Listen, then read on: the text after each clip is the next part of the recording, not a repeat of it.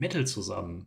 Willkommen bei der nächsten Folge dieses Formats, das sich mit dem Blog von Jule Stinkesocke beschäftigt. Bei mir ist wieder die wunderbare Philippa. Ja, Metal. Heute haben wir kein großes Oberthema, sondern einfach einen Haufen relativ absurder Geschichten. Und wir, würde ich sagen, gucken nochmal gerade auf die Kommentare. Das ist ja unsere liebgewonnene Tradition, oder? Amazing Fluppy Fluppy schrieb, auf Twitter hat jemand den Begriff Sex-Dieter für den Urheber dieses ganzen Unsinns ins Spiel gebracht. Ja, da, da tut es mir halt leid um alle Dieters, weil Markus ist halt ein Markus. Genau, also ich finde den Begriff für diese Art Mensch, ich finde halt Sexboomer ganz gut. Ja, ähm, Medicus 1963 hat geschrieben, Helena ging anfangs so gut und um dann später in einen Rollstuhl gesetzt zu werden vollkommen unglaubwürdig, dass zwei Ärztinnen statt der äh, Gehfähigkeit zu erhalten, Helena zur Rollstuhlfahrerin machen. Ähm, das stimmt einfach so. Also ja klar, es gibt Eltern von behinderten Kindern, die diese dann überbeschützen und irgendwie denen gar nichts mehr tut, äh, zutrauen und dann auch deren Fähigkeiten einschränken. Aber dass es gerade zwei Ärztinnen tun und dann dieses Kind, das ja angeblich nur eine sehr leichte Zerebralparese hat, an den Rollstuhl wirklich fesseln, das ist, das ist schon krass. Also auch im, im weiteren Verlauf wird dir dann klar, dass, dass Helena irgendwie gar nicht mehr laufen kann, obwohl sie ja zu Beginn dieser Serie irgendwie ganz vielen Menschen auf den Schoß hüpfen kann. Und, und auf irgendwelchen Stegen rumrennt. Ja, genau, äh, ohne irgendwelche Hilfsmittel, barfuß und so. Das, das ist ja das Erste, was Jule über Helena sagt. Also die Zerebralparese kann nur gering ausgebildet sein, weil sie ja so viel kann motorisch. Und ja, ja im, im, weiteren Verlauf kann dieses Kind halt motorisch absolut gar nichts mehr und vielleicht nur noch ein bisschen wackeln außerhalb des Rollstuhls. Und ja, das, das ist nicht gut. Also Jule, das hast du nicht gut gemacht. Ja, es kommen aber auch so viele Rollstuhlfahrer und Rollstuhlfahrerinnen in diesem Format vor. Ich kann mir auch vorstellen, dass Markus einfach nicht mehr genau wusste, was er da am Anfang zu Helena geschrieben hat. Der Lord Baldi, der, dem ist aufgefallen, ja, das dritte Rad an der Schubkarre ist natürlich eine Vermischung von zwei Sprichwörtern. Solche Vermischungen, die gibt es häufiger mal. Das, da muss man einfach mit klarkommen. Ja, allgemein scheint das Format ja recht gut anzukommen dafür, dass es halt null mit dem Drachenlord direkt zu tun hat, sondern halt einfach nur eine andere seltsame Person im Internet ist, bin ich tatsächlich sehr beeindruckt davon, wie viele Leute das zu interessieren scheint. Das habe ich nicht erwartet. Ja, aber schwer, du bist ein dummer Huren, weil du hast schnurrende Katzen aufgenommen. Ja, also genau. Ich habe, ähm, ich hatte mir überlegt, was ist denn so das am wenigsten offensive Video, was man machen kann. Da dachte ich mir, okay, ich habe ja Katzen dann nehme ich doch einfach mal auf, wie sie schnurren, weil das in einem Video zu hören war. Und äh, oh, also, ich hasse dich jetzt, du hast die Katze zum Schnurren gebracht. Almerian schrieb, was schnurst denn so? Das fand ich den besten Kommentar von allen. Ganz viele Leute haben natürlich auch von ihren Haustieren erzählt, was mich sehr gefreut hat, weil Haustiere sind was Tolles und Katzen sind schöne Tiere. Gut. Dann würde ich sagen, starten wir mit, mit ein wenig seichter Kost. Wir haben einen Zweiteiler da geht es ähm, um die Behindertenparkplätze an Jules Schule. Es gibt insgesamt, glaube ich, ein Dutzend Geschichten, die sich mit dem Thema beschäftigen, aber die beiden hier fand ich waren einfach die unterhaltsamsten. Ein Käfig voller Hosenscheiße. Die Falschparkorgie zieht große Kreise, wie ich heute erfahren habe. Was, was ist denn die Falschparkorgie? Da geht es darum, dass äh, ein gemeiner Lehrer dort immer parkt und sich auch die Vizedirektorin zu schade ist, sich darum zu kümmern. Jetzt hat Jule natürlich wieder in irgendeiner, irgendeiner Behörde angerufen und die kümmern sich jetzt. Mit 16. Ja. Also ich, ich fände es ja gut, wenn es mehr 16-, 17-Jährige gäbe, die dann für ihre Rechte, die sie ja haben, eintreten. Aber ich, ich finde das schwierig zu glauben. Also es gibt eine Geschichte direkt davor da wird sie halt ausführlich schildern, wie sie äh, von dem anderen Lehrer dann irgendwie immer wieder zugeparkt wurde und dann nochmal und nochmal, aber es, es liest sich halt einfach super langweilig. Diese, dieser Dialog hier ist ein bisschen witziger.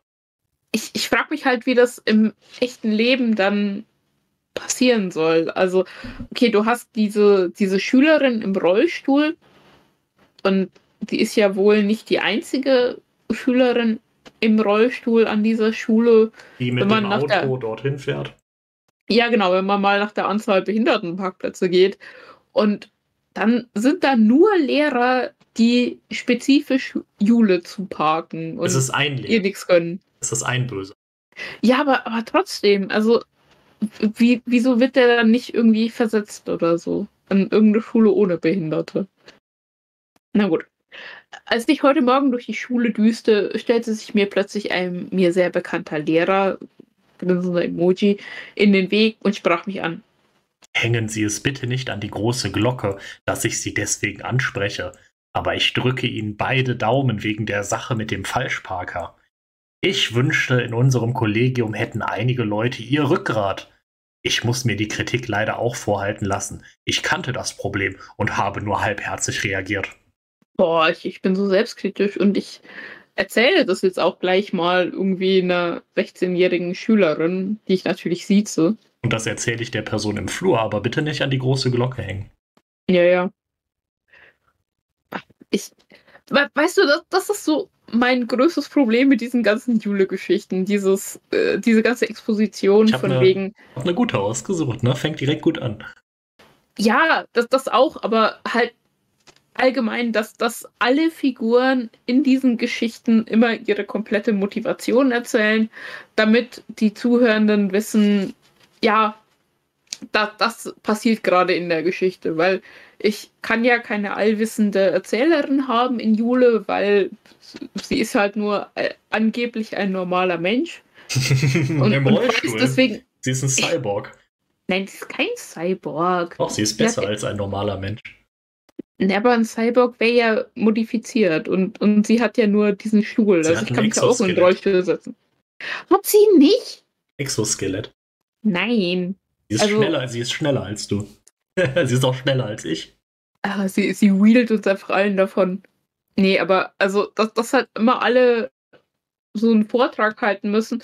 Hallo, Herr Sperrgrüße. Das ist jetzt meine Gedankenwelt und ich erkläre dir jetzt meine komplette Motivation, damit du das in deine Geschichte einbauen kannst. Ich war völlig verdattert. Was wollte der von mir? Ich verstehe nicht ganz. Haben Sie jetzt meinetwegen Ärger? stammelte ich. Er antwortete. Geht so. Nein, eigentlich nicht. Aber die Sache liegt jetzt beim Staatsrat auf dem Tisch. Was ist ein Staatsrat? Junge, was ist das für eine Frage? Ne? Also, sie ist 16, sie weiß ungefähr alles und dann weiß sie auf einmal nicht, was ein fucking Staatsrat ist. Also, ich dachte, sie wäre so schlau. Naja, gut. Fragte ich. Hörte sich wichtig an. Oh, fick dich doch, Markus!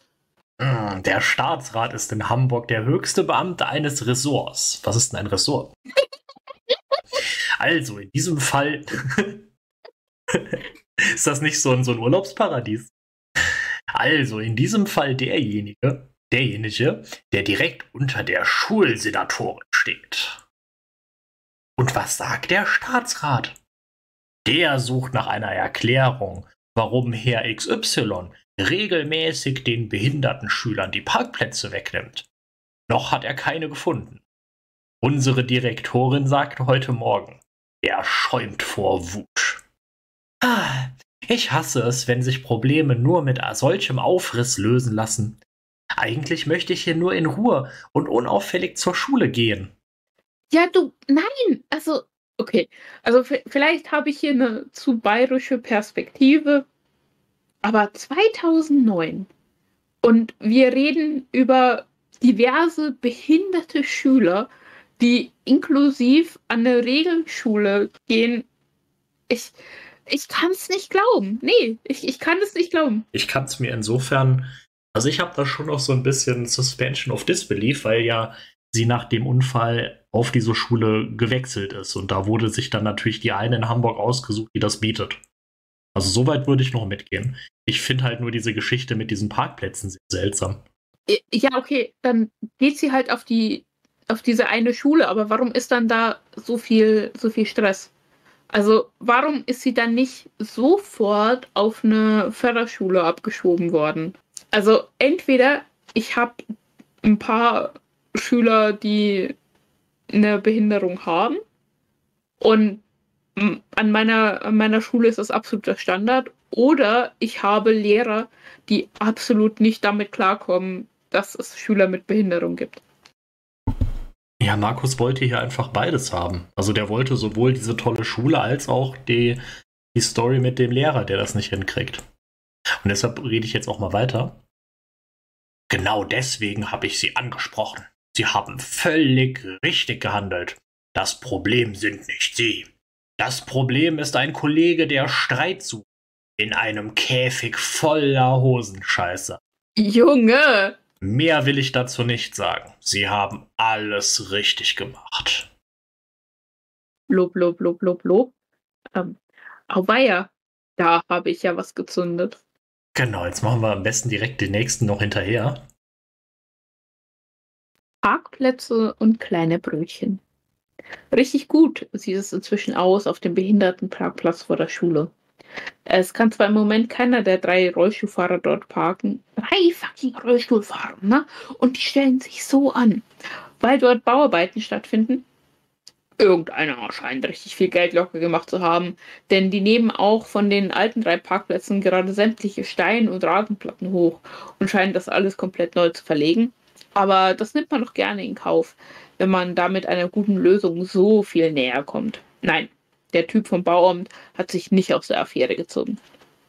Inzwischen bin ich auch so weit beruhigt, dass ich dieses Geschenk auch einfach annehmen kann. Anfangs hatte ich ein bisschen ein schlechtes Gewissen, den Bogen überspannt zu haben. Aber ich habe mittlerweile von so vielen Leuten, teilweise ungefragt, teilweise von Leuten, die ich gar nicht kenne, okay, Zuspruch bekommen, dass es richtig war, dass mal einer den Mund aufgemacht hat, dass es dass ich mich schon äh, frage, warum das vor mir noch niemand getan hat, wenn das Problem schon so lange gegenwärtig war. Also es ist halt wieder so wie so eine Rainer-Story, ne? Also ich bin irgendwo und dann kommen ganz viele Leute und geben mir eine 100 Dollar Prozentnote. Ja. Weil ich einfach so toll bin und weil Menschen wie ich heutzutage selten sind. Ja, es ist halt wie so ein Sidequest in einer Abenteuergeschichte. Damit, damit der Held oder die Heldin mal zeigen kann, was sie drauf haben. Oh, ich bin einfach so ein guter Mensch.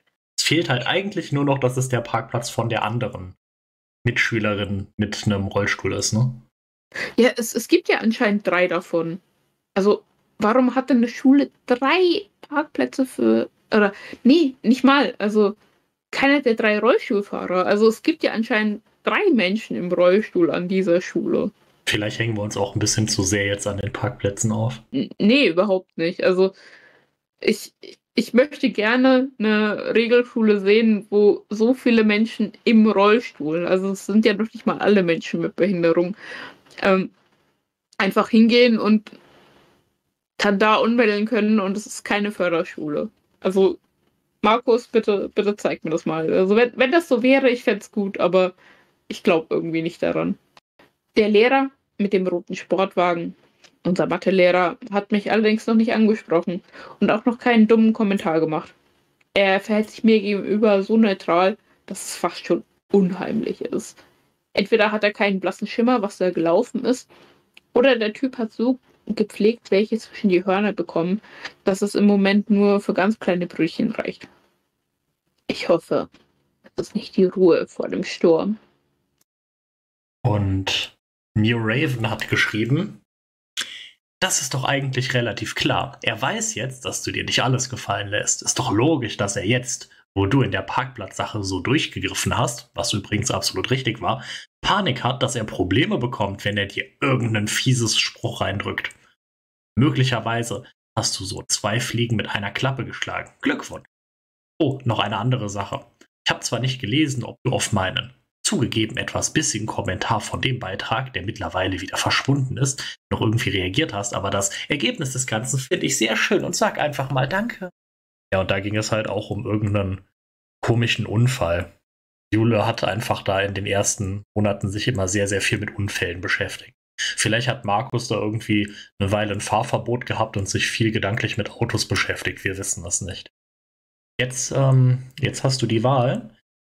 Wir können uns jetzt entweder mit der Love Affair namens Jan beschäftigen oder wir können uns mit zwei völlig verrückten Restaurantgeschichten beschäftigen. Was möchtest du zuerst?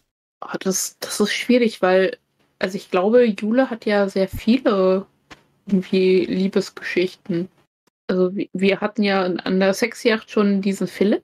Mhm. Und da, da scheint es ja einige zu geben. Und ich meine fast, dass es, glaube ich, besser wäre, wenn wir Jules Liebesleben in der eigenen Folge thematisieren würden und uns deswegen mit den Restaurants jetzt beschäftigen würden. Dann machen wir das doch. So, das sind wieder zwei Geschichten. Die sind beide aus dem Jahr 2009 und zwar aus September und November. Und äh, ja, sie sind auch so ein bisschen gegensätzlich und ich glaube auch nicht, dass das Zufall ist, dass die kurz hintereinander kamen. Der erste heißt Für Rollis reserviert vom 5. September. Samstagabend Schanzenviertel. Okay, das war kindlich. Es gibt ja wirklich ein Schanzenviertel da in der Stadt. Ich, ich dachte mir gerade, hast du so einen niedrigen IQ in Hamburg? Ja, lass mich. Man schiebt sich noch nicht durch die Straßen, wie zur gleichen Zeit auf der Reeperbahn, aber dennoch sind etliche Leute unterwegs. Natürlich auch unsere WG. Wir wollten unser gemeinsames Abenteuer, wir wollten unser gemeinsames Abendessen in eine gemütliche Kneipe, Schrägstrich Gaststätte in der Schanzenstraße verlegen. Leider gibt es dort nur zwei Tische, die ebenerdig erreichbar sind. Alle anderen Tische sind nur über Stufen zu erreichen. Als wir durchs Fenster hineinschauten, scheinen sehr niedrige Fenster zu sein, war einer der Tische frei. Also nix wie rein. Alternativ wären wir ein paar Häuser weitergegangen. Aber dieses hier war unsere persönliche erste Adresse. Ja, aber warum reserviert die dann nicht? Ja, weil die WG ein gemeinsames Abendessen dahin verlegen wollte, aber sie wollten halt auch nicht planen. Ich, ich verstehe das immer noch nicht. Vielleicht bin ich auch nur ein bisschen dumm. Aber dieses hier war unsere persönliche erste Adresse.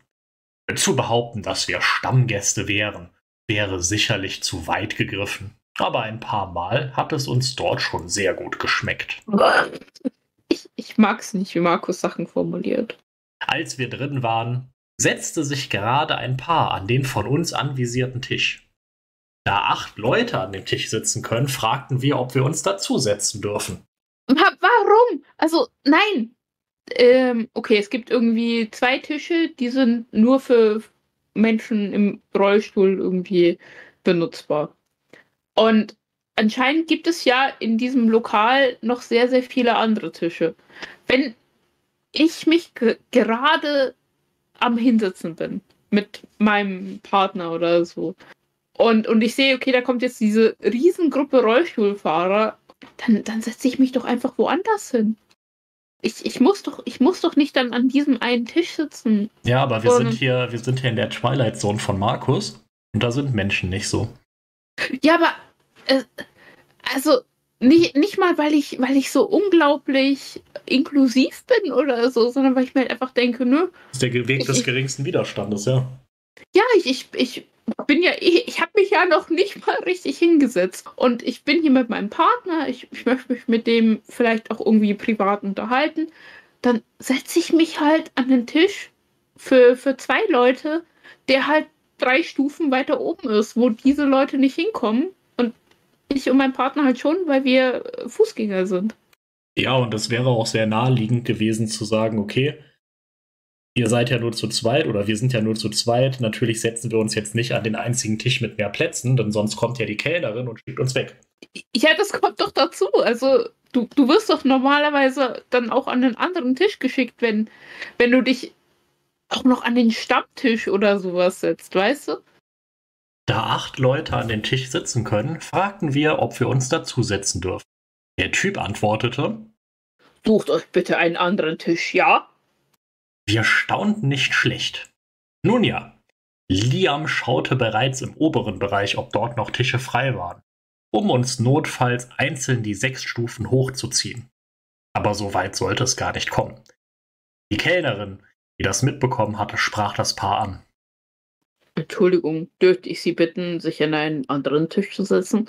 Aber ja, also okay, sechs Stufen sind schon gar nicht mal so wenig, aber du kannst einen manuellen Rollstuhl doch ganz gut so eine Treppe hochziehen. Also, ich weiß nicht. Ich hätte keinen Bock, einen Haufen Rollstühle irgendeine Treppe hochzuziehen. Du, du hättest keinen Bock drauf, aber wenn du jetzt. Ich würde mir dieses andere Restaurant an. Nee, ich würde mir dieses andere Restaurant dann nehmen.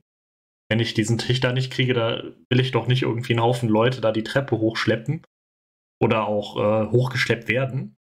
Sondern ich würde halt sagen, ja gut, dann ist das halt scheiße hier, dann gehen wir jetzt halt die Straße weiter. Das wurde ja gerade sogar nochmal explizit gesagt. Es gibt noch diese andere Adresse. Ja, schon klar, aber also wenn es die Möglichkeit gibt und also einen manuellen Rollstuhl ein paar Stufen hochzuziehen, ist nicht so schwer. Das, das geht schon. Das, Ja, ich sage ja auch nicht, Ja. dass es nicht geht. Ich finde halt nur, gut, die Kellnerin interveniert ja jetzt ohnehin, aber ich hätte halt, ich hätte halt diese beiden Leute gnadenlos ausgelacht und dann wäre ich halt weggegangen, wenn man den Tisch nicht freiräumt. äh, nee, du, du hast absolut recht, aber also ich, ich weiß nicht, ich, ich finde halt, es ist nicht so das Drama, wenn man eine Lösung ja dann dafür hat. Also wenn du als, als Rollstuhlfahrer alleine vor sechs Stufen stehst, ja, natürlich kommst du dir dann nicht hoch. Wieder sagte der Typ. Nein, dürfen sie nicht. Wir waren zuerst hier und wir wollen ungestört essen. Die da Er zeigte auf uns. können ja warten, bis wir oder die Herrschaften gegenüber fertig sind. Junge, die Herrschaften. Die. Herrschaften. Lina sagte bereits, Komm, wir gehen woanders hin. Die Kellnerin bat uns jedoch einen Moment zu warten. Sie kam mit dem Inhaber wieder, der das Paar bat, an einem anderen Tisch Platz zu nehmen. Im oberen Bereich seien noch etliche Tische frei. Die großen Tische bräuchte er für Gruppen. Jetzt kommt irgendwie ein, ein äh, Satzzeichen, als wäre hier eine wörtliche Rede zu Ende, aber da ist keine. Daraufhin sagte der Typ, Heute kommen keine Gruppen mehr. Junge, also oh, ohne Mist ist es doch kein Problem. Dann, dann geh doch einfach die fünf Meter weiter. I- Ihr habt doch es da ist, nichts. ihm, Es ist es ist dem Typen richtig wichtig, jetzt als ein Idiot dazustehen, okay? Ja, aber, aber wer, wer, wer ist denn so? Äh, Es es gibt- sind, Ja, es gibt Es solche drei- Menschen, ja. Es gibt die, aber die werden nicht äh, in der Häufung vorkommen, wie sie Jule begegnen. Aber es gibt solche Menschen schon. ja, schon klar, aber ich verstehe es nicht, warum solche Menschen dann für, also zu einem Problem werden, weil, ja, dann, dann schickst du die halt weg, weil die werden eh nicht mehr wiederkommen, die sind keine guten Trinkgeldgeber, die, die sollen dann einfach weg sein. Also jemand, der nicht sechs Stufen und zehn Meter gehen kann, wa- wa- was ist das denn? Also die, die, die sitzen da ja noch nicht mal irgendwie drei Stunden. Und, die und sind halt sich dafür. böse. Die sind böse. Ja, die sind böse, aber die haben sich Die ja noch sind nicht mal böse. Speer, bitte, hör auf damit. Die sind böse. Speer, ich, ich weiß nicht, ob ich dich noch lieb habe. Jetzt sprich mal den Inhaber. an. Ja. Der Tisch ist reserviert. Ich bitte Sie, sich an einen anderen Tisch zu setzen. Da steht aber gar nicht dran, dass der reserviert ist. Okay, raus. Der Inhaber hielt dem Paar die Tür auf, aber nun ging die Diskussion richtig los. Schon mal was davon gehört, dass in unserem Land alle Menschen gleich sind? Ich sehe behinderte Menschen als gleich an. Aber sie sind eben nicht gleicher. Wenn der Platz weg ist, ist er weg. Raus! Ich habe das Recht, eine Mahlzeit zu mir zu nehmen. Was? Ich habe das Recht, mich zu ernähren. Speer, hör auf, mir das abzusprechen. Okay, Ich bin bitte isst mich nicht auf. Om nom nom. ich bin Diabetiker. Also, das ist halt auch so ein Ding. Also, dieses Diabetiker-Ding. Ich glaube, Markus hat was für Diabetiker übrig, weil nicht nur Helena, sondern auch viele andere Figuren haben dann plötzlich mal so einen Diabetes und müssen auch ganz viel gekehrt werden, weil, weil sie ja so, so schlimm Diabetes haben. Ja, aber hier ist der Diabetiker ja der Böse. ja, aber Also Also, equal, equal das ist- opportunities. Okay, aber ich bin Diabetiker und ich habe mir schon Insulin gespritzt. Wenn ich nichts zu essen kriege, Punkt, Punkt, Punkt. Raus. Jetzt bewegte er sich. Komm, Mausi, wir sind hier unerwünscht. Das hat er doch gesagt, nicht die Frau. Komm, Mausi, wir sind hier unerwünscht. das muss man also beides drin lassen. Als sie draußen waren, applaudierten die Gäste am anderen Tisch. Ja, natürlich. Und da haben sie mir eine 100% Dollar-Note gegeben. Ja. Und äh, der Name des Geschäftsführers? Albert Einstein. Albert Einstein. Ich hätte mich vor lauter Scham und Peinlichkeit am liebsten in Luft aufgelöst. Ich mag solches Aufsehen um mich und meine Behinderung nicht. Aber das Essen war genial. Was Mausi wohl gedacht hat. Ja, und äh, hier hat Philippa kommentiert. Ich verstehe nicht. Nein, habe ich gar nicht. Ich verstehe nicht, wie manche Menschen so engstirnig sein können. Es ist ein einfaches, den Tisch zu wechseln. Natürlich sind wir alle gleich, egal ob behindert oder nicht. Aber trotzdem muss man gegenseitig Rücksicht nehmen. Speer ist eine lügende Lügwurst. Ich habe das damals nicht ko äh, ich kommentiert. Nicht, nee, ich habe nicht verlesen. Schildi hat das kommentiert, nicht Philippa. Das war die erste Geschichte. Und die zweite, die trägt eigentlich den Titel Rollstuhlfahrer unerwünscht. Aber ich, äh, ich nenne sie die Rollifahrer hassende Spelunke. Heißt das, du kennst die Geschichte gar nicht vom äh, Hackfleisch hassenden Zahacker? Der Hackfleisch-zerhackende Hasser? Der Hackfleisch hassende Zahacker. Der Verhackstückel, verhackstückelhafte Fleischer? Der zerfleischte Hackenhasser? Der Hakenschlagende? Genau. Oh nein, nicht schon wieder so ein Behindi-Mitleidsthema. Werden die ersten Leser nach der Überschrift denken. Tja, liebe Leser, ich wünsche auch, dass ich sowas nicht ständig miterleben müsste. Meine Leser können weiter scrollen. Das wünsche ich mir für mein Leben in solchen Momenten auch. In Momenten, wo die Welt in Ordnung ist, wo ich versuche, meinen Jan anzugraben, gerade seine volle Aufmerksamkeit habe, ihn bei lauter äh, Disco-Musik antanze, ihm Salzstangen in den Mund stecken darf. Nom, nom, nom, nom. Was, was ist das für ein Satz? Ja, du wolltest ja die Jan-Geschichte nicht. Die werden wir ein anderes Mal hören. Jan ist Jules neue Flamme. Nicht mit dem Mund, aber immerhin frisst er mir inzwischen aus der Hand. Punkt, Punkt, Punkt. Und wo es dann plötzlich heißt: Behinderte raus! Oh, das wurde so nicht ausgesprochen, soll ich erwähnen, sagt Frank. Der ist Jurist aus unserer WG. Ich würde ich würd sagen, dass der Frank heißt, oder? Vielleicht heißt er auch Frank. Frank. Sagt Frank, der Jurist aus unserer WG. Ich habe so einen Saul Goodman Also- gerade vor Augen. Aber die, die, die sind doch irgendwie alle super behindert in dieser WG, oder nicht? Willst du damit sagen, dass ein Jurist nicht im Rollstuhl sitzen kann? Natürlich kann er das. Ich möchte damit sagen, dass 2009 ein Jurist, der also Jurist werden konnte, nicht in so einer komischen WG mit Jule Stinke so gelebt. Das, das möchte ich sagen, ja. Ähm, aber ich darf öffentlich sagen, dass man gestern Abend sieben Rollstuhlfahrer aus dem Ruschinski geworfen hat. Und nur die sieben Rollstuhlfahrer. Dass ihnen angedroht wurde, man würde die Polizei rufen, wenn sie dem Rauswurf nicht nachkommen und somit einen Hausfriedensbruch begehen. Schließlich darf die Inhaberin ja selbst entscheiden, welche Gäste sie haben will und welche nicht. St. Pauli ist eine eher linke Szene. Entsprechend gibt es auch Menschen, die nicht wegschauen, sondern sich einmischen. So verließen mit uns rund 50 Leute die Kneipe und schworen, den Laden niemals wieder aufzusuchen. Ich frage mich halt, wie sowas passiert, weil du, du bist da in irgendeiner Kneipe, du bist auch schon latent angesoffen und dann werden da Leute rausgeschmissen. Und du hast natürlich sofort das, das Wissen, dass diese Menschen rausgeschmissen werden, spezifisch, weil sie im Rollstuhl sitzen. Äh, äh, Ich kriege ja meistens mal nicht mal so viel mit über mich selber und dann über wildfremde Menschen. Was ist das? Na gut, einige Gäste verlangten, die Geschäftsführerin sprechen zu dürfen. Ich, ich möchte bitte mit dem Manager reden, okay? Ähm, nachdem das draußen immer weiter eskalierte, kam sie vor die Tür und erklärte, dass es Sicherheitsbestimmungen gäbe, an die sie sich zu halten hätte. Mit uns wolle sie aber nicht sprechen. Morgen früh hat eine der Beteiligten einen Termin bei der Boulevardpresse. Oh, bei der Boulevardpresse. Man muss sich ja nicht alles gefallen lassen. Ich bin gespannt, ob die etwas schreiben. Und das Interessante ist, es scheint tatsächlich irgendeinen Vorfall in diesem Restaurant gegeben zu haben.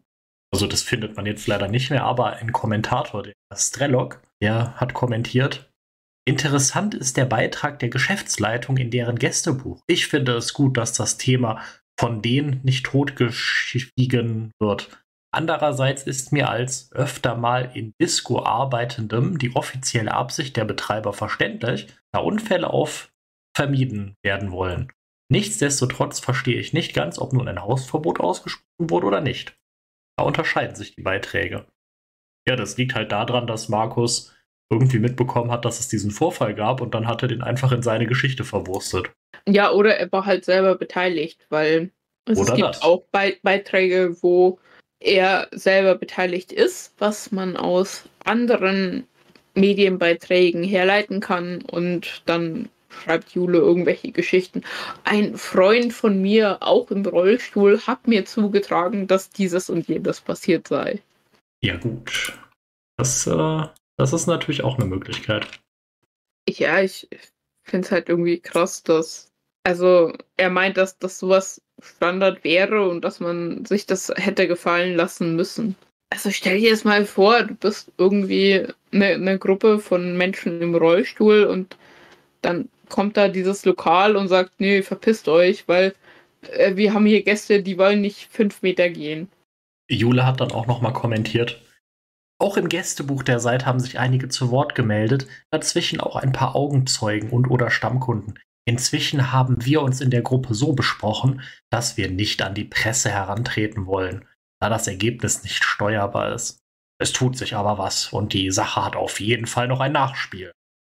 Ich kann dazu jetzt nicht viel sagen, werde aber darüber berichten, sobald sich etwas Neues tut. Ja, also da ist auch direkt die Erklärung in, die, in den Kommentaren nachgeliefert worden, warum, warum denn da jetzt nichts mehr gekommen ist. Ja, das ist auch nicht die erste ekelhafte Erklärung bezüglich Presse und so.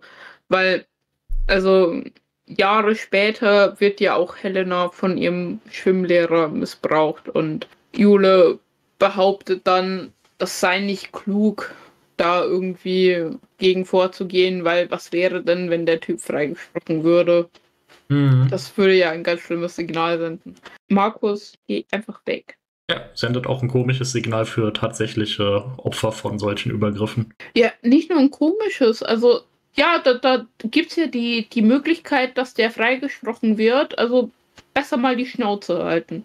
Nee, das ist, das ist nicht nur komisch, das ist kriminell. So, und du hast jetzt wieder die Auswahl. Also es wird jetzt auf jeden Fall eine Geschichte folgen, in der jemand total eskaliert. Hochkant rausgeworfen vom 31. März 2010. Wenn mich jemand fragen würde, ob ich finde, dass ich gutmütig, nachsichtig und geduldig bin, würde ich das sofort bejahen und mich allgemein als sehr geduldig, gutmütig und nachsichtig einschätzen. Sicherlich bin ich in einigen Situationen auch verhältnismäßig leicht reizbar, aber insgesamt gehöre ich ganz sicher nicht zu denjenigen, die sofort austicken, sobald irgendwas nicht nach ihrem Kopf geht oder jemand etwas nicht weiß oder nicht gleich versteht. Seit einigen Wochen bis Monaten ist ein 19-jähriges Mädel beim Sport, das seit einem Verkehrsunfall vor einigen Jahren im Rollstuhl sitzt. Jede Woche erzählt sie auf ein Neues von dem Stress zu Hause. Der Vater sei abgehauen, die Mutter mit vier Kindern überfordert, kein Geld, nur Streit. Gestern kam sie schon total verheult an und meinte, sie sei froh, mal für ein paar Stunden dort raus zu sein. Sie wird nach dem Training vermutlich zu irgendwelchen Freunden fahren, um mal eine Nacht woanders zu schlafen. Mal sehen, ob sich jemand finde. Sie schlafe mit einem Bruder zusammen in einem Zimmer und das sei unerträglich, da er die ganze Nacht noch vor dem PC sitze, Da würde ich das Stromkabel aus dem Fenster werfen. meinte ich scherzhaft und erfuhr, dass er insgesamt körperlicher Gewalt wohl nicht abgeneigt sei. Auweia. Das, das ist ja auch so das Ding. Also, wenn du in deiner Familie unfassbaren Stress erlebst und körperliche Gewalt und so, da schreitet auch niemand ein und du kannst dich an niemanden wenden. Nee, und da kannst du jetzt auch nicht dieses 19-jährige Mädel äh, vielleicht an irgendein Hilfsangebot auch einfach mal weiterleiten und die ermutigen, dahin zu gehen. Nee, es gibt ja keine Hilfsangebote. Nein, die gibt's nicht, da reden wir nicht drüber. Also, sei, sei jetzt mal still jetzt. Am Ende gehen die Leute da noch hin. Nein. Nach kurzer Rücksprache mit Kathleen habe ich ihr angeboten, dass sie eine Nacht bei uns schlafen könne. Entweder bei Kathleen im Bett und Kathleen schläft bei mir. Oder ansonsten hat Lina noch ein Gästebett, das sich innerhalb von drei Minuten selbst aufbläst. Mit ihr in einem Bett schlafen wollte ich dann doch nicht. Auch wenn ich damit im Allgemeinen kein Problem habe und schon etliche Freundinnen und auch Freunde mit in meinem Bett geschlafen haben, muss ich die Leute vorher genau kennen und auch einschätzen können. Ja, es ist halt auch bezeichnend, dass Markus Jule glaubt, hier das irgendwie nochmal betonen zu müssen, ne? als ob das nicht der absolute Normalfall wäre. Ja, und, und halt irgendwie, okay, wir, wir haben hier ein Bett und das kann man ja in drei Minuten aufblasen, aber wir diskutieren drüber, wie wir das machen würden. Ja, anstatt einfach zu sagen, es gibt ja ein Gästebett. Doch super. Ja, also offensichtlich habe ich ja kein Problem damit, mit meiner Freundin in einem Bett zu, äh, zu schlafen. Also, ja, dann mach das doch einfach und lad dann die ganzen misshandelten Kinder zu dir ein. Sie nahm die Möglichkeit mit dem aufblasbaren Gästebett dankend an. Sie wusste aber, dass wir alle heute Morgen früh in die Schule müssten. Wir haben abends noch zusammen Brot gegessen. Einen Augen. Wir haben Brot gegessen, okay? ja. Ein Augenblick mit einigen aus der WG gemeinsam ferngesehen, das Bett aufgeblasen. Dann fing sie an, mir von ihrem unerträglichen Leben zu erzählen. Nicht lange, vielleicht so fünf Minuten. Aber ich musste sehr schnell erkennen, dass ich ihr nur zuhören kann. Denn die Probleme, die sie hat, sind so verfahren, dass sie eigentlich professionelle Hilfe bräuchte. Ja, das war aber eigentlich schon vorher klar. Um halb eins, eigentlich viel zu spät, machten wir dann Licht aus und wünschten uns gute Nacht. Gute Nacht. Und Licht aus. heißt bei mir eigentlich, Schlafen. vor allem, wenn man am nächsten Morgen früh raus muss. Sie quatschte aber noch weiter und erzählte mir ihre halbe Lebensgeschichte. Ich wollte nicht unhöflich sein, dachte ich mir, dass sie vielleicht endlich mal die Möglichkeit hat, aus ihrem Alltagstrott rauszukommen und einfach das Bedürfnis hat, mal mit jemandem zu reden. Also antwortete ich auch immer noch mal kurz und knapp. Nach gut einer Stunde schlief sie endlich ein. Oh, so nett. Ich drehte mich auf die Seite. Und fünf Minuten später fing jemand an zu schluchzen, machte das Licht an und fragte sie, was los sei. Sie hatte sich komplett unter der Decke verkrochen. Ich fragte ein zweites, drittes Mal, hörte immer nur Nichts. Irgendwann machte ich das Licht wieder aus und legte mich wieder hin, dachte, sie würde aufhören. Aber das Gegenteil war der Fall. Es wurde immer heftiger und lauter. Nach zehn Minuten knipste ich das Licht wieder an. Da war es genau 1.35 Uhr. Sie lag immer noch unter ihrer Bettdecke. Ja, ist doch gut, soll die jetzt da irgendwie ohne Bettdecke liegen? Ich fragte sie erneut, was los sei, als ich erneut dreimal keine Antwort bekommen habe, forderte ich sie im eher energischen Tonfall auf. Sprich mit mir. Sie redete nicht. Irgendwann beugte ich mich über sie und zog die Bettdecke über ihrem Gesicht weg. okay. Es ist, als wäre es so eine, so eine Creepypasta und jetzt würde irgendwas Gruseliges passieren, ne? In dem Moment stieß sie mich wie eine Irre zurück, sodass ich auf den Rücken zurückfiel und brüllte mich an. Fass mich nicht an! Was soll das? fragte ich sie. Warum heulst du? Wie eine Furie fing sie zu schimpfen an. Ich sei eine scheinheilige Kuh und ich würde sie nicht wirklich mögen, sondern sie nur ertragen. Ich war so perplex, dass ich mir zusammenstotterte. Wie, wieso mögen? Wieso ertragen? Ich habe dir angeboten, eine Nacht bei mir zu schlafen, damit du mal zu Hause rauskommst.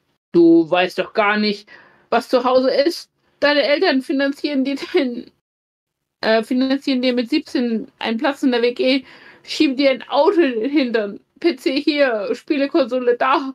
Fräulein Jule hat gefurzt. Warten Sie, ich kaufe eine frische Tüte Luft. Okay. Ah, Hast du einen Knall? War das Einzige, was mir dazu einfiel. Ich könnte die Wahrheit nicht ertragen. Ich würde nichts mehr merken. Für mich gab es nur eine Antwort. Raus. Zieh dich an und zisch ab. Sie dachte gar nicht dran, meinte, ich hätte sie eingeladen. Ja, wie so ein Vampir. Ich sagte, was denn? Ja. Ja, es ist doch wirklich so. Ich bin jetzt über die Schwelle, jetzt wirst du mich nicht mehr los. Ich sagte, Pack deine Sachen und verschwinde.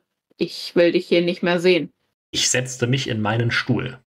Musste mir anhören, dass ich nicht wüsste, was wahre Freundschaft bedeute. Ich kenne sie doch kaum. Ich denke eher, sie weiß nicht, dass wir keine Freunde sind. Das ist halt wieder dieses Konjunktivding, ne? Wie, also du, du hast es ja mal beschrieben als ähm, die Art und Weise, wie man was beschreibt, wenn man ähm, vom, vom Jugendamt ist und einen, einen Sachverhalt beschreibt. Und es ist halt vor allem komplett anders geschrieben als sonst. Dreimal habe ich ihr gesagt, sie solle nicht so rumschreien, da die anderen Leute in der WG schlafen. Das kratzte sie aber nicht.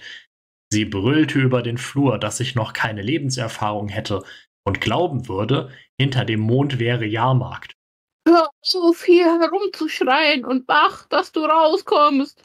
Halb in der Tür meinte sie dann noch, dass sie nicht wisse, wie sie nach Hause kommen solle. Ich konnte mir die schnippige Bemerkung nicht verkneifen. Versuch es mal per Rollstuhl. Geht schneller als Krabbeln. Ich war so richtig in Fahrt. Als die Tür zu war und, mich um, und ich mich umdrehte, schauten mich Kathleen und Frank in ihren Zimmertüren stehend an. Ähm, sorry, die hat ihre Tabletten vergessen. Geht sie die jetzt holen? fragte Frank und verdrehte die Augen. Hat Frank jetzt einen juristischen Rat dazu? Nee, hat er nicht. Ich hatte einen mindestens tausendfach erhöhten Adrenalinspiegel. Mein Herz raste. Ich fühlte mich total zittrig.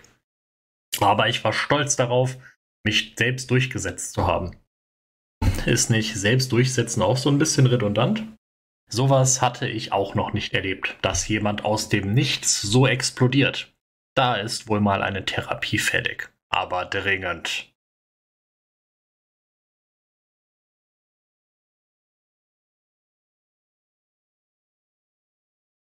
Eine Nacht im Krankenhaus.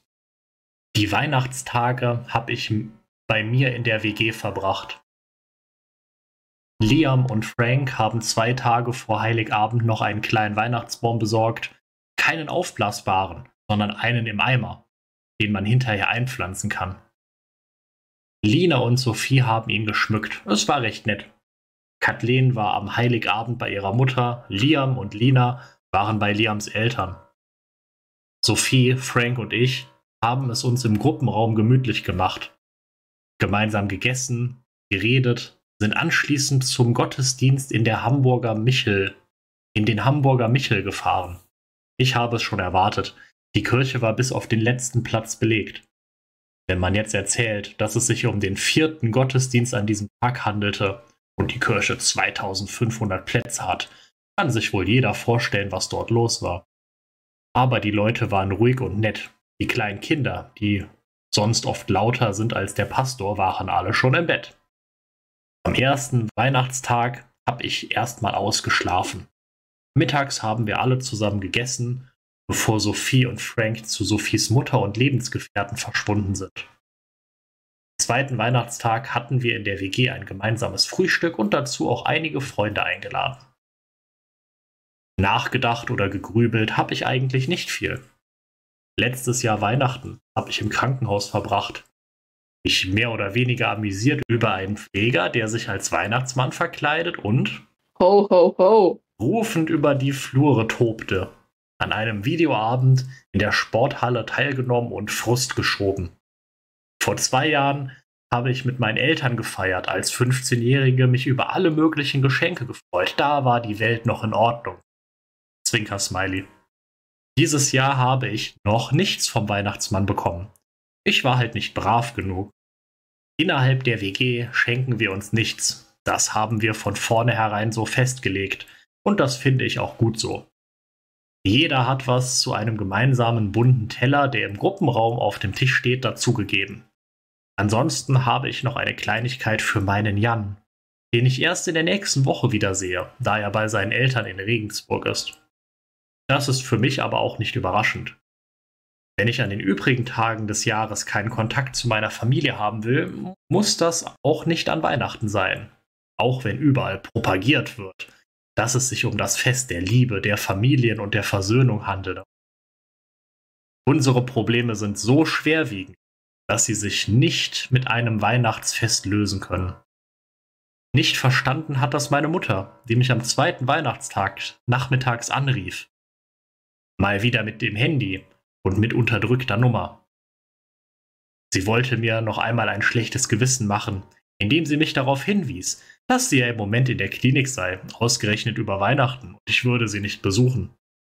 Es sehe für sie so aus, als wenn ich, jetzt wo ich genug eigenes Geld habe, keinen Kontakt zu ihnen mehr nötig hätte. Der Vorwurf ist natürlich heftig, aber es muss ja immer noch eine Steigerung geben, wenn man Gespräche erzwingen will. Sie hat es nicht verstanden, vermutlich kann sie es nicht verstehen. Als ich aufgelegt hatte, habe ich einen Moment darüber nachgedacht, mir eine neue Handynummer zu besorgen. So, das war jetzt soweit so langweilig, aber ich verspreche dir, jetzt wird es richtig spektakulär.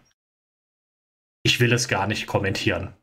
Ich habe es auch nicht kommentiert, als meine Großtante, die mit der Currywurst, plötzlich vor der Tür stand und rein wollte. Sophie hatte die Tür geöffnet, meine Großtante aber gar nicht erst reingelassen, sondern mich zur Tür geschickt. Ich dachte. Sollte sie jetzt das Weihnachtsfest zum Anlass nehmen, sich zu entschuldigen, lässt du sie rein. Auch wenn sie nicht der Ansicht hat. Ich möchte, dass man mich versteht, dass sich langfristig etwas ändert. Also gib ihr eine Chance. Aber sie grüßte nicht mal, sondern wollte gleich mit den Worten Ich muss mit dir reden. an mir vorbeistapfen. Was nicht funktionierte da ich mich, bevor ich die Tür geöffnet habe, geschickt positioniert und den Rollstuhl Oh, positioniert. geschickt positioniert den Rollstuhl festgebremst habe, sodass die Tür nicht weiter aufging. Also rappelte sie gegen die Tür. Leider etwas unglücklich mit dem Kopf. Sie flippte gleich aus. Du spinnst ja wohl! Ich erwiderte, Entschuldigung, aber du bist gegen die Tür gelaufen. Was möchtest du? Auf mit dir reden habe ich keinen Bock. Das eskaliert jedes Mal. sie hielt sich den Kopf, aber es blutete nicht. Das nehme ich dir übel. Mich hier als alte, gebrechliche Frau im Flur abzufertigen, um mir die Tür vor den Kopf zu schlagen. Du brauchst dich bei mir nicht mehr zu melden. Und auch nicht, um Geld zu betteln. Glaub ja nicht, dass du von mir auch nur noch einen Cent bekommst. Was sollte das jetzt schon wieder? Ich melde mich bei ihr sowieso nicht. Und zum letzten Mal habe ich von ihr 50 Euro geschenkt bekommen. Das war exakt vor zwei Jahren zu Weihnachten. Dazwischen hat sie für mich eben eine Currywurst bezahlt und mir ein paar Socken, weiß mit rosa Streifen von Shibo, ins Krankenhaus mitgebracht. Und eine illustrierte. Habe ich je nach Geld gebettelt. Ich kann mich nicht daran erinnern. Ehre, ne? ich kann mich nicht daran erinnern. In den letzten zwei Jahren auf keinen Fall. Auf meinem Sparbuch liegen über 10.000 Euro. Von dem fest angelegten Unfallgeld mal ganz zu schweigen. Wieso sollte ich da um Geld betteln? Irgendwie sind die alle irre. Und der Hinweis auf ihre Gebrechlichkeit. Sie rennt kilometerweit mit ihrem Wanderverein. Sie rennt kilometerweit mit ihrem Wanderverein und weist eine Rollstuhlfahrerin auf ihre Gebrechlichkeit hin. Skurriler geht es kaum. Also schloss ich die Tür und ließ sie draußen labern. Als ich mich umdrehte, stand Sophie am Ende des Flurs, machte eine Scheibenwischergeste und murmelte, Die haben doch alle ein Rad ab. Jetzt, wo, jetzt, als die Tür zu war, fiel mir ein, dass auch meine Mutter am Telefon schon eine Bemerkung über Geld gemacht hatte. Wahrscheinlich haben die beiden miteinander telefoniert. Darin liegt auch der Besuch der Großtante begründet. Ein Glück, dass ich sie nicht reingelassen habe. Nun stand sie im Flur, lehnte sich gegen die Tür, klopfte und murmelte. Mach die Tür auf.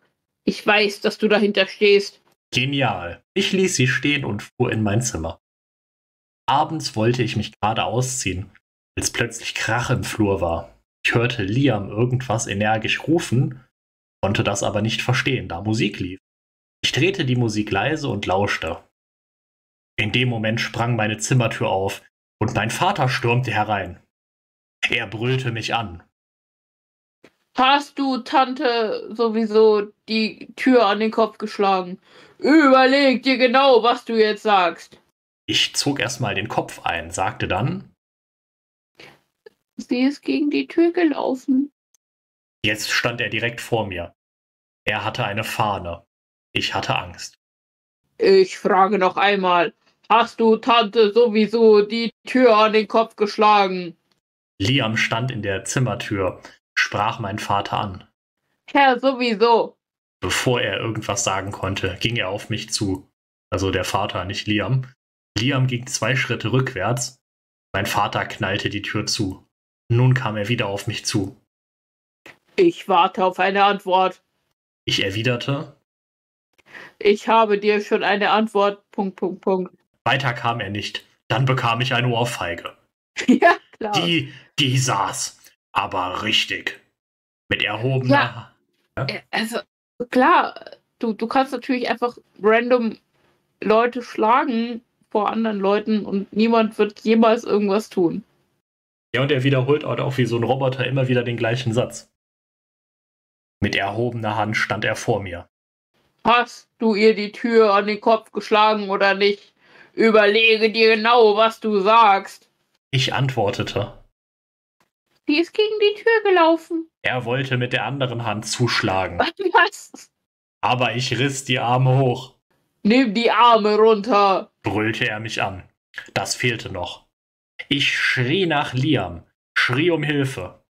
Mein Vater wollte mir den Mund zuhalten, war aber wohl von der Kippfreudigkeit meines Rollstuhls überrascht. Ich bekam das Übergewicht und fiel nach hinten und rollte aus dem Stuhl raus. Ich glaube wirklich, dass er davon selbst überrascht war. Du zerstörst unsere ganze Familie, merkst du das nicht? Es ist ganz interessant, dass dieser Satz jetzt von beiden gesprochen werden könnte. Zumindest sehe ich jetzt nicht, woran man das erkennen soll. Ich, ich glaube, es ist der Vater. Wahrscheinlich, ne? Zum Glück hatte, hatte mich nirgendwo gestoßen bei meinem freien Fall. Ich robbte ein Stück zur Wand, setzte mich rückwärts gegen Bett und Wand, kauerte mich zusammen. Er versetzte meinem umgefallenen Rollstuhl einen Tritt, so dass er halb unter meinen Schreibtisch donnerte. Ich war erschrocken und ängstlich zugleich über das Gewaltpotenzial, das ich bisher so noch nicht erleben musste. Er ging wutschnaubend und türenknallend raus. Das Ganze hatte keine zwei Minuten gedauert. Ich heulte, als ich hochzog, merkte ich einen metallischen Geschmack im Mund. Ich blickte an mir herab. Ich blickte an mir herab. Mein T-Shirt war voller Blut. Es war meine Nase, die blutete. An meinem, an meinen Rollstuhl kam ich nicht. An die Taschentücher auf dem Nachttisch auch nicht. Ich versuchte das Blut mit den Fingern abzuwischen, aber es lief ohne Ende. Ich rief nach Liam. Niemand kam. Oh, was ist Liam denn bitte für ein, was für eine feige Drecksau? Hörte mich keiner? Dann ging die Tür einen Spalt auf. Ist er noch drin? Nein, er ist raus, antwortete ich. Liam kam rein, sah mich, sagte, Ach du Scheiße. In dem Moment klingelte es an der Tür. Er rannte hin, ich rief ihm hinterher. Lass ihn draußen. Dann hörte ich hektische Schritte auf dem Flur. Wo ist das? Hier, gleich die Tür. Die Polizei. Irgendwann muss ich in dem Verein noch Mitglied werden. So oft wie ich im letzten Jahr so oft wie im letzten Jahr hatte ich nie in meinem Leben mit den Bullen zu tun. Die ganze Falschparkerei, eingeschlossenen Aufzügen, verrückte Nachbarn, abgetretene Außenspiegel, so langsam reichte es. Eine Frau Mitte 20 kam auf mich zu. Ihrem Kollegen sagte sie: Ruf mal einen Arzt. Sie hockte sich neben mich. Nehmen Sie mal den Kopf auf die Brust. Ist vermutlich nur die Nase. Zähne sind noch alle drin? Keine Ahnung. Doch, Zähne waren noch drin. Keine Ahnung, wieso die Nase überhaupt blutete. Die hatte eigentlich gar nichts abgekriegt. Ja, was ist denn das denn für ein Gespräch? Also, äh, haben Sie noch alle Zähne, Herr Grüße? Ja, dann, dann passt es ist ja schon. Ja, es ist halt so, so ein, so ein hardboiled Cop, der fragt das so einfach direkt so, na, sind die Zähne noch drin? Ja, so ein hardboiled Female Cop auch. Das sind doch die hardboildesten überhaupt. O okay. Bleiben Sie mal sitzen. Hier sind Papiertücher. Nur erstmal drunter halten. Sonst geht es Ihnen gut. Haben Sie sonst noch irgendwo Schmerzen? Ich schüttelte den Kopf. Ich war eigentlich auch gegen großes Tamtam. -Tam. Die Nase fühlte sich nicht gebrochen an und würde wohl jeden Moment wieder aufhören zu bluten. Nun kamen noch mehr Polizisten. Was für eine Aufregung. Die beiden wurden aber gleich wieder weggeschickt. Der ist abgehauen handelt sich wohl um den Vater. Na dann, frohe Weihnachten, sagte der andere. Ich war zitterig, fing an zu frieren. Zweimal gaben, gab mir die Polizistin neue Taschentücher. Ein Teil des Blutes lief im Rachen runter und verklebte dort. Das war ziemlich eklig. Irgendwie hörte es überhaupt nicht auf. Dann kam eine ganze Horde Leute ins Zimmer. Einer stellte sich vor, sagte, er sei der Notarzt. Ich solle mal die Taschentücher wegnehmen.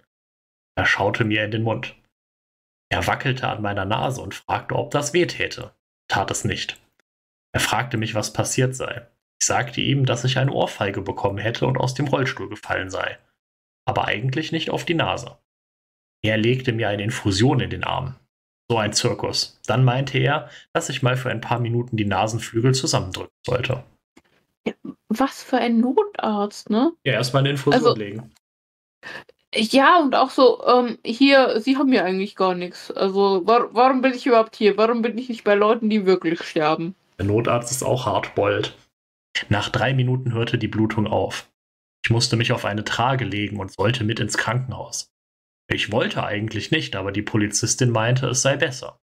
Ich wurde in den Rettungswagen verladen. Der Notarzt stieg zwar erst mit ein, verabschiedete sich dann aber von mir. Ich fragte, Wo bringen Sie mich denn hin? Ins Albertinen-Krankenhaus. Nee, dorthin möchte ich nicht. Können Sie mich nicht nach sowieso fahren? Dort war ich bis, bis vor kurzem und die haben die ganzen Unterlagen da. Außerdem sind die auf Querschnitte spezialisiert. Ja, genau, so, so redet eine 16-Jährige. Was meinen Sie mit Querschnitt? Na, meine Querschnittslähmung. Sie sind querschnittsgelähmt? oh mein Gott. Ja, fahren Sie mich bitte nach sowieso? Die beiden schauten sich an. Ich muss doch klären. Wir dürfen immer nur das nächste aufnahmebereite Krankenhaus anfahren. Naja, es muss aber auch geeignet sein. Ich reagiere ja alleine schon auf viele Medikamente ganz anders. Hängt beim Blutdruck an. Der andere Typ kam wieder, hatte eine Mappe in der Hand. Die müssen einmal hier unterschreiben, dass sie die Kosten für den Transport übernehmen, wenn ihre Kasse nicht zahlt. Was für ein Scheiß! Ich unterschrieb und los ging es. Nein, das ist ein Scheiß. Ich unterschrieb und los ging es. Nein, hör auf zu unterschreiben, du bist minderjährig. Ja, natürlich ist das Blödsinn. Und vor allem, weil sie überhaupt nicht ins Krankenhaus will, aber ja. Einmal quer durch Hamburg. Die Straßen hatten offenbar einige Frostschäden davongetragen. Ich kam mir vor wie auf einem Kamel. Eine halbe Stunde später wurde ich ausgeladen, Das kenne ich hier. dachte ich mir. Ich wurde in einen Raum geschoben, wurde von einem Arzt, den ich nicht kannte, untersucht. Kopf bewegen, Arme bewegen, Rücken abklopfen, abhören. Nichts Spannendes festzustellen. Ich möchte gerne ein paar Bilder von ihrem Kopf machen. sagte er. Also musste ich noch in eine Röhre. Da war aber auch nichts zu sehen. Ja, aber warum? Also ganz, ganz ehrlich, gerade bei so radiologischen Sachen wirst du ja noch 95 Mal vorher gefragt. äh, Ist, ist das mit Ihnen okay, dass wir Sie jetzt gerade bestrahlen, dies, das, anderes? Also, Sind sie vielleicht nee. schwanger oder so? ja, genau, sie ist ja auch noch eine Frau. Also, da, da, da gibt es ja irgendwie tausend Formulare, die man ausfüllen muss. Und ja, sie, sie wird jetzt halt am, Die wird am jetzt mal kurz- auch noch Ja, kurz reingeschoben. Ja, und, und warum? Also, für, für was? Ich, ich verstehe es nicht. Danach bekam ich ein Bett auf meiner alten Station, ein Zimmer zusammen mit einer anderen Frau, die aber schon stief. Es wurde einmal Blutdruck gemessen. Ich sollte klingeln, wenn mir übel würde, Ein Klogang und eine Peppers wären ganz gut. sagte ich. Nein, ich sollte nicht aufstehen. Können Sie sich kathetern? Na, Bah, sich, nein, hör auf damit. na also- sicher. Nein, Da steht na sicher. ich meine, okay. Also, das, das hatten wir ja auch schon in vergangenen Folgen, aber Markus muss jetzt das Kathetern erwähnen. ja, also, ich, ich, ich weiß nicht, ich mag das nicht. Na sicher. Licht aus, schlafen konnte ich aber nicht. Was für eine Nacht. Was für ein Theater wegen ein wenig Nasenblut. Ja, du hättest halt auch einfach zu Hause bleiben können. Und wofür habe ich eigentlich die Ohrfeige bekommen? Irgendwann schlief ich dann doch ein. Um sechs tobte die Schwester rein. Ma macht sie nicht. Sie tobt herein. Nein, nein, die betteln halt irgendwie wirklich zu, zu unmöglichen Stunden in dein Zimmer und ja, aber die sind halt leise, weil die müssen halt gucken, ob du noch lebst.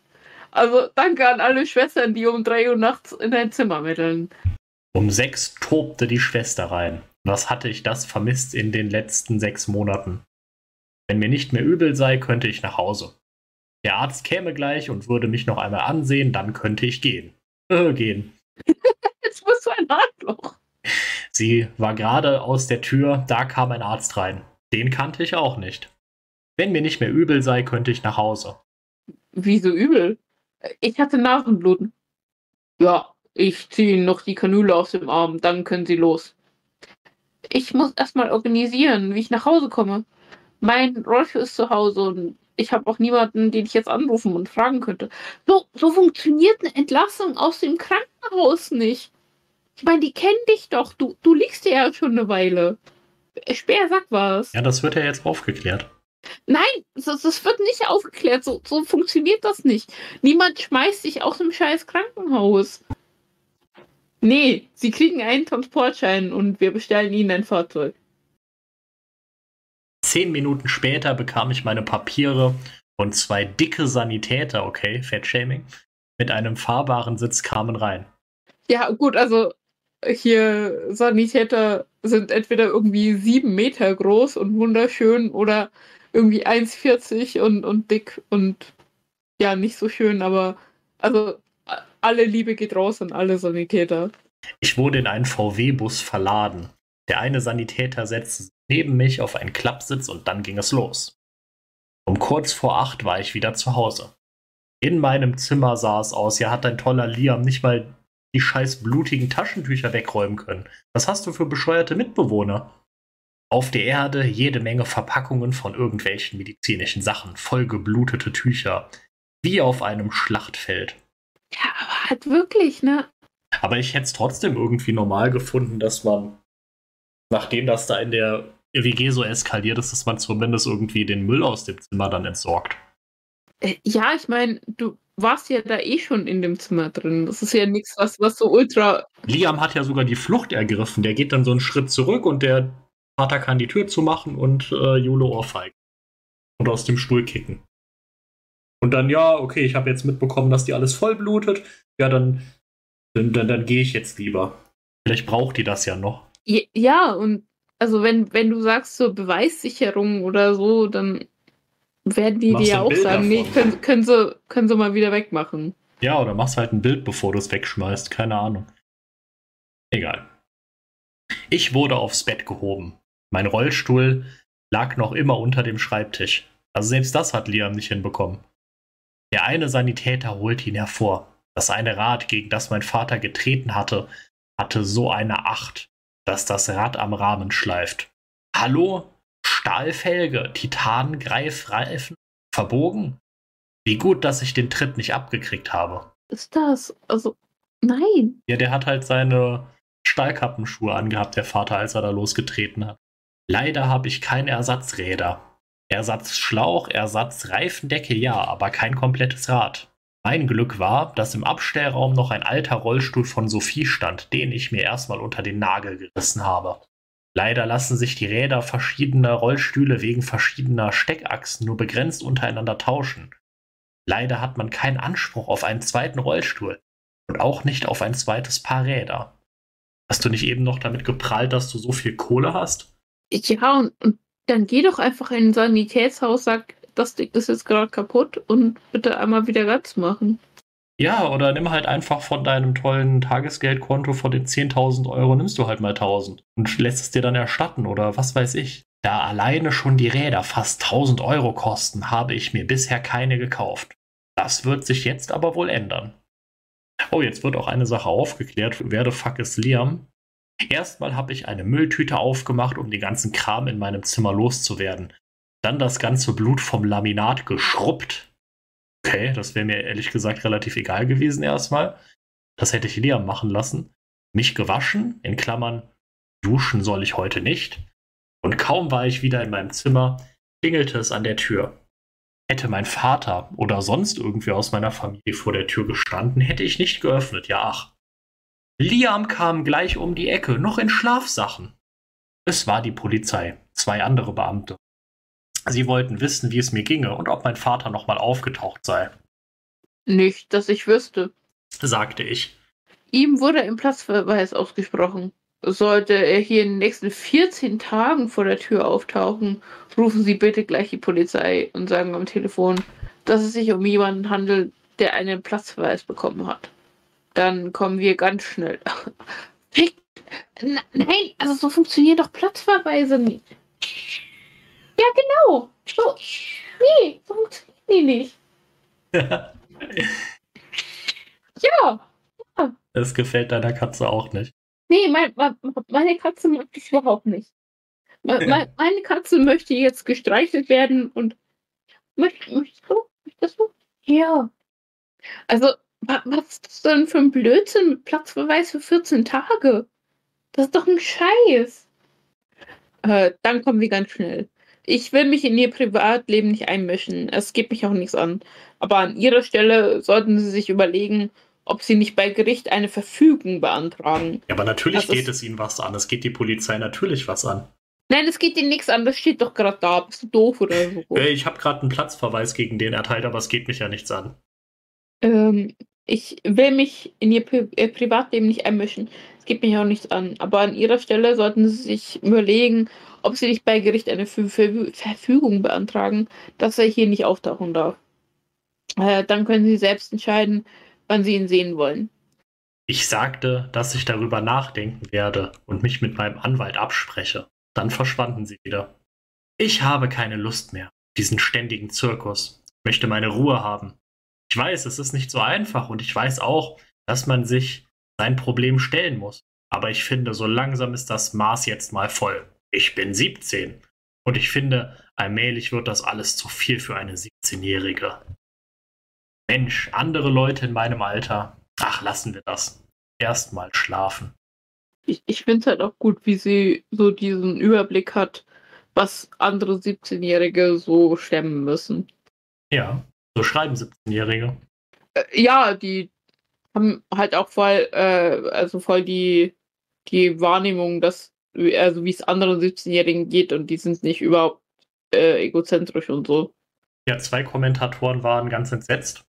Und Jule hat dann geantwortet, wir haben gemeinsam überlegt, ob wir dem Vermieter Druck machen wollen, dass endlich eine vernünftige und funktionierende Sprechanlage ins Haus kommt. Unten ist die Tür nämlich meistens offen, weil nach wie vor der Türsummer nicht richtig funktioniert. Ja, vielleicht solltet ihr dafür sorgen, dass der repariert wird. Und nicht überlegen, ob ihr dem Vermieter Druck machen wollt. Wir wollen nun, dass das endlich repariert wird.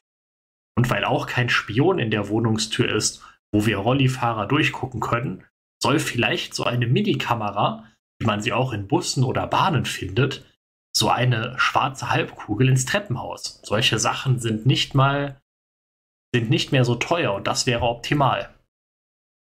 Zu der Ohrfeige. Das war zwar nicht in Ordnung, aber es war auch nur eine Ohrfeige, nicht mehr. Ich habe keine Anzeige gemacht, aber die meinten schon, es wird vermutlich auch ohne Anzeige verfolgt, weil ich noch minderjährig bin.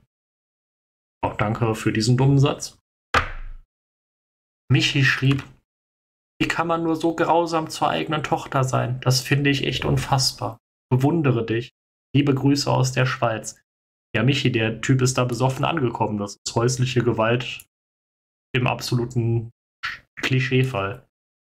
So, aber ich glaube, wir haben für heute eine gute Anzahl Geschichten geschafft, oder? Jo. Dann war es das für diese Folge und wir hören uns mit Sicherheit wieder. Genau. Bis zum nächsten Mal. Ciao, ciao.